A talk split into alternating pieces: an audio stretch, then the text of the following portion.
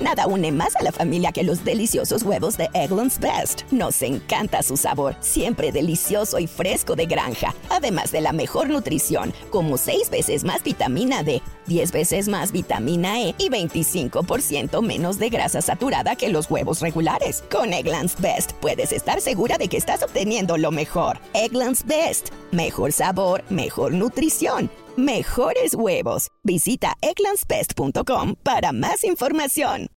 Martes 24 de agosto, yo soy Alejandro Villalbazo y esta es la información que sirve. Ya son 13 toneladas de ayuda que la Cruz Roja Mexicana envía a Veracruz, toneladas de alimento que se ha recaudado gracias a ustedes, a su generosidad. Latas de atún, de sardina, frijoles, sopa de pasta, chocolate, arroz, azúcar, café, pañales para los bebés, cubrebocas que tanto se necesitan. Todo eso será entregado principalmente en Poza Rica y en Tecolutla, los lugares más afectados por el impacto, por el golpe del huracán categoría 3 del huracán Grace. COVID-19, los números, Iñaki Manero. México llegó a los 3.231.616 casos de COVID-19, de acuerdo con las cifras oficiales del gobierno federal, porque en las últimas 24 horas se reportaron 6.543 nuevos casos. Hubo 371 muertes más, con lo que el acumulado llega a los 253.526 personas lamentablemente fallecidas.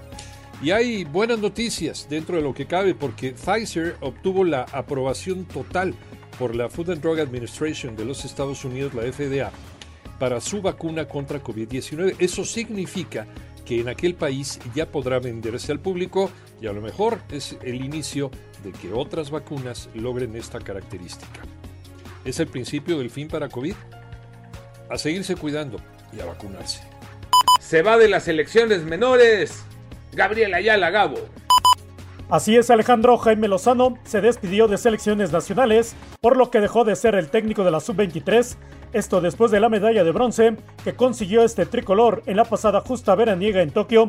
Este anuncio se dio en una conferencia de prensa donde estuvo John de Luisa, presidente de la Federación Mexicana de Fútbol, y Gerardo Torrado, director general deportivo, quienes le agradecieron el trabajo realizado el tiempo que estuvo al frente de esta selección.